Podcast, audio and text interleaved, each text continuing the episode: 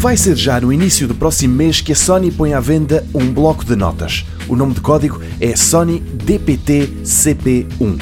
Claro que é um bloco de notas made in Japan, precisa que lhe carreguem a bateria pelo menos uma vez por mês e a caneta com que se escreve não é uma caneta qualquer. O papel também não é o tradicional feito a partir de celulose, mas não deixa de ser um bom bloco de notas. Com jeito, poderá até ser excelente.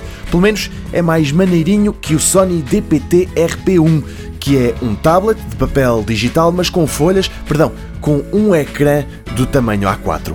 Não, neste CP1 o ecrã tem o mesmo tamanho que uma folha A5, daí ser mais ao estilo de um bloco de notas. De resto, é em tudo igual ao antecessor. As notas ou os desenhos fazem-se com um estilete especial que pode escrever em cima de PDFs criados anteriormente ou então criar um do nada. A tecnologia usada pela Sony para este bloco de notas 2.0 é a e-ink, tinta eletrónica, mas numa versão mais avançada do que aquela que se encontra nos leitores de e-books. No interior estão 16 GB de espaço para armazenagem de PDFs, documentos que podem ser partilhados com equipamentos iOS, Android, Windows ou macOS.